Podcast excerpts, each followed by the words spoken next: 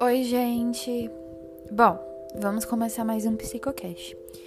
E o tema de hoje não é um dos mais alegres. Na verdade, ele vai girar em torno de mim. E tem gente que diz que eu sou terrível, que eu sou ruim, mas alguns arriscam dizer que eu sou até necessário. E ah, já já vocês vão me conhecer, sabem quem eu sou. O tema do podcast de hoje é a crise comportamental do luto.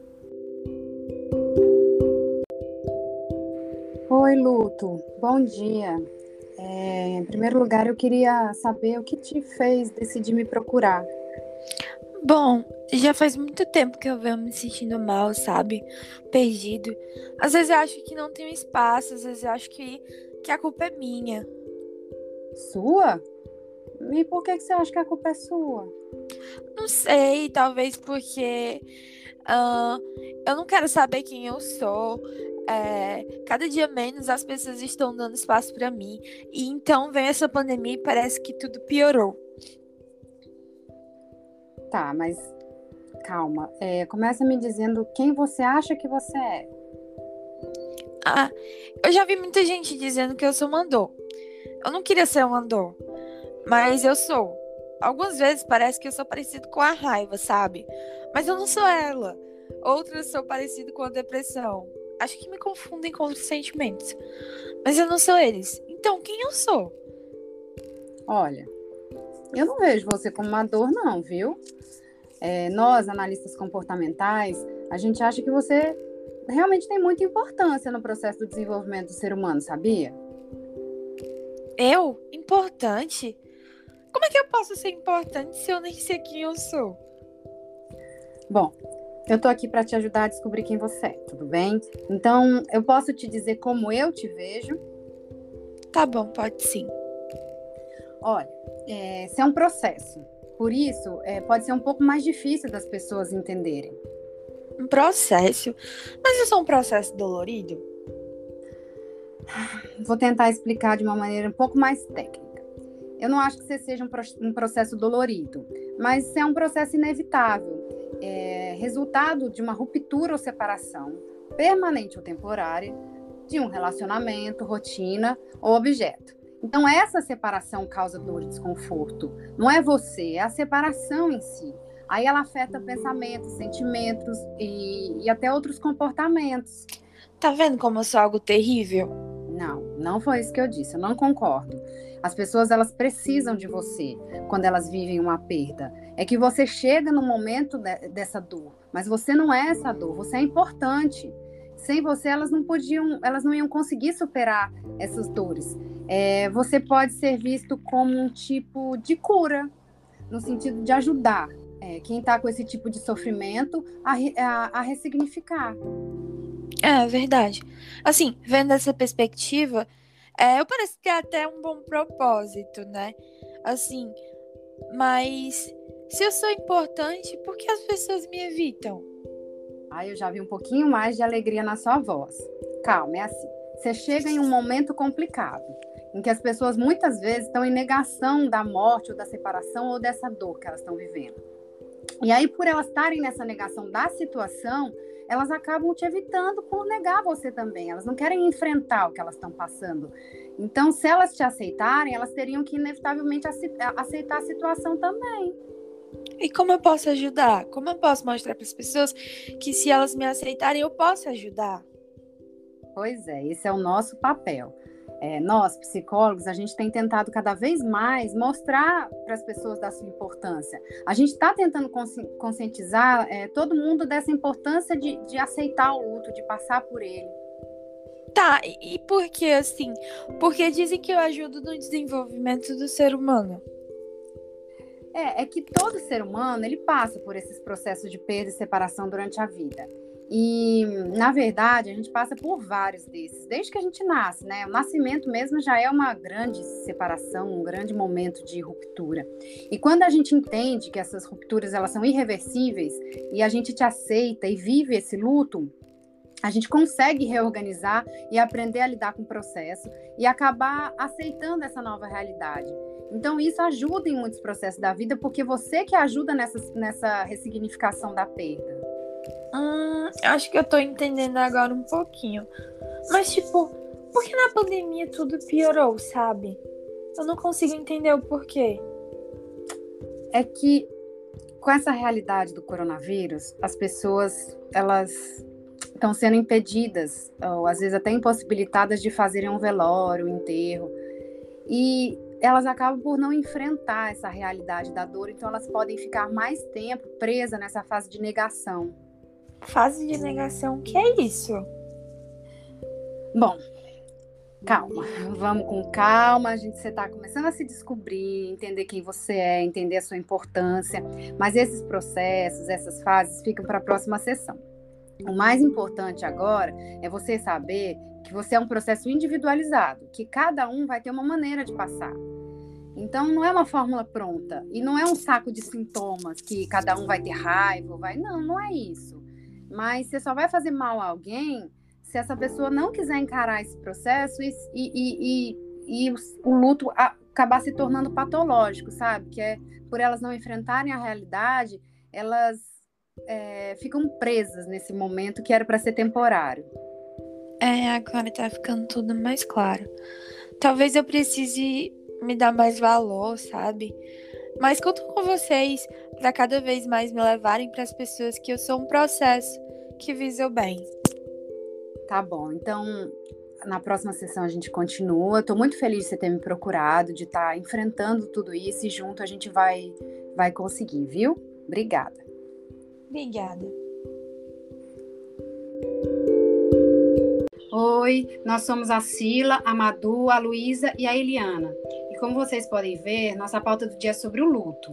Lembrando que nossa metáfora sobre o luto em terapia foi apenas uma forma lúdica de trazer algumas questões importantes sobre o tema, e não uma referência para como se dá uma terapia de alguém que está passando por esse processo. Isso mesmo. E agora vamos falar um pouquinho dele pela visão da análise comportamental. É, antes vale lembrar que, diferente do que normalmente a gente pensa, não é apenas sobre a dor da morte de pessoas próximas, apenas, mas muitos outros rompimentos que acabam nos provocando um grande sofrimento também. E que, diante dessas diferentes perdas, o luto surge como uma reação normal e até esperada, que cada um vivencia à sua maneira. É, e ele tem tido um papel de destaque no cenário atual, porque além de ter importância no desenvolvimento do ser humano, hoje tem sido uma questão complexa pela quantidade de famílias enfrentando esse processo por causa da pandemia. Exatamente. Tantas famílias tão despedaçadas, né, pelas enormes perdas que essa pandemia trouxe, e sem poder ter acesso aos corpos de seus familiares e amigos mortos, nem para um velório. Isso tem prejudicado demais esse adeus que é tão importante no processo do luto. Ah, e além disso, com o atual positivismo quase que exigido pelas redes sociais, as pessoas estão cada vez mais se sentindo obrigadas a não demonstrar as suas dores, a se obrigarem a ser otimistas sempre, querendo se enquadrar nesse padrão good vibes completamente tóxico. E essa exposição virtual, que já vinha tão em alta, trazendo sinais de alguma coisa adoecida, com a pandemia só foi reforçado, porque com o distanciamento social, a nossa maior interação tem sido virtualmente. E nesse cenário, mostrar as suas dores e vulnerabilidades te faz parecer um fracassado diante de um mundo que expõe um positivismo tão tóxico. E isso afeta diretamente as pessoas que precisam passar pelo processo de luto e não encontram esse espaço, tornando-o patológico. É, em última análise, é, numa análise mais técnica, a gente pode dizer que ele é um processo individualizado, e sob a perspectiva da análise comportamental, a gente vê como um processo inevitável, resultado de uma ruptura ou separação, que seja permanente ou temporária, de um relacionamento, rotina ou até um objeto.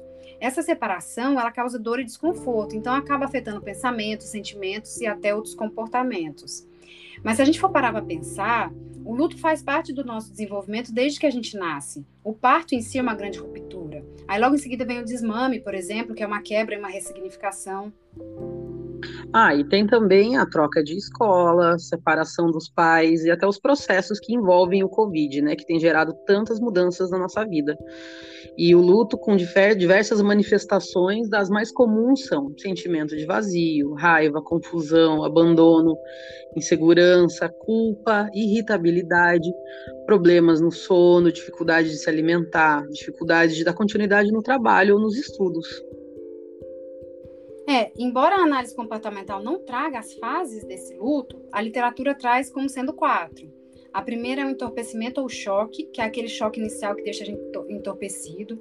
O segundo é o anseio e a busca pela pessoa falecida, que quando você se dá conta realmente dessa, dessa perda, você fica buscando ainda mais essa pessoa. A terceira fase é a desorganização e o desespero, que quando você fica desesperado que não encontra essa pessoa, você começa a se desorganizar. E finalmente, a quarta fase é a reorganização, onde você começa a, a reorganizar essa nova realidade. Mas lembrando que nem sempre essas fases são tão claras e nem todo mundo passa por todas elas. Algumas pessoas, inclusive, passam por elas tudo ao mesmo tempo e misturadas. É porque o luto não é um saco de sintomas individuais sem coerência, né? Ele é um processo, um caminho para chegar a um acordo com a nova realidade. E existem processos comportamentais envolvidos, porque essas manifestações comuns são frutos de uma extinção operante, ou seja, de contingências em que a pessoa que morreu era responsável por liberar reforço, ou até a própria presença da pessoa era parte do reforço. Isso. E quando a gente deixa de ter esse efeito que a pessoa causava, por exemplo, a gente chega em casa e o marido não tá lá te esperando. Ou a gente faz uma comida e era a comida dele preferida, mas ele não tá lá para elogiar. Então, no primeiro momento, a nossa tendência é procurar ainda mais essa pessoa, que é exatamente o efeito da extinção operante porque ocorre então a supressão condicionada, ou seja, os estímulos que envolviam aquela pessoa se tornam estímulos aversivos. Por exemplo, você não quer mais comer porque vai lembrar desse marido que elogiava a comida que você fazia. Você tem dificuldades, não quer dormir por lembrar da presença dele na cama. É como se o mundo todo perdesse o sentido, né? Tudo perde a graça porque te lembra aquela perda. É, acontece então a extinção respondente com a exposição, ou seja, quanto mais você se expõe a esses estímulos ligados a ele, mais esses estímulos vão perdendo essa associação e a gente vai encontrando novos reforçadores.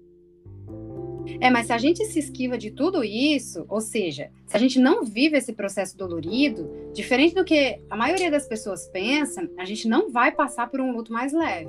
Pelo contrário, acontece a esquiva experiencial, por você não estar tá se expondo o suficiente a essas situações. E aí sim pode gerar um luto patológico, pela não vivência, fuga ou esquiva desses estímulos que lembrem a pessoa, fazendo com que esse período deixe de ser transitório. Mas para compreender melhor esse luto, é necessário a gente compreender três conceitos. O primeiro é a irreversibilidade, ou seja, não é algo reversível. O segundo é a não funcionalidade, e isso fala um pouco mais com o luto infantil, porque é o entendimento que com a morte tudo para de funcionar. E as crianças, elas tendem a achar que o corpo morreu, mas os sentimentos e os pensamentos continuam. E o terceiro é a, é a universalidade, que é o fato de que todos nós vamos morrer um dia, não tem como evitar.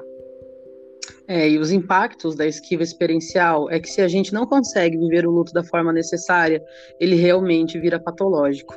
É exatamente essa esquiva experiencial que tem afetado nessa pandemia, porque muitas vezes as pessoas não têm a visão do corpo morto, o que acaba fortalecendo o sentimento de negação. É, é isso. Realmente esse tema tem sido muito recorrente e de uma importância gigantesca nessa, nessa atualidade. Mas hoje a gente vai ficando por aqui e espero que com esse bate-papo a gente tenha trazido reflexões importantes e com a verdadeira esperança de dias melhores.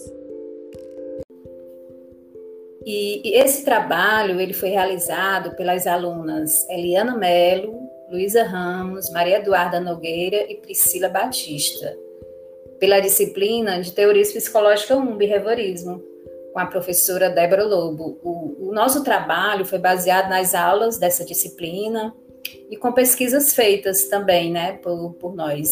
Sendo a maior referência utilizada um vídeo do canal do Instituto Brasiliense do Comportamento sobre o luto, com a participação da psicóloga Tawane Paula.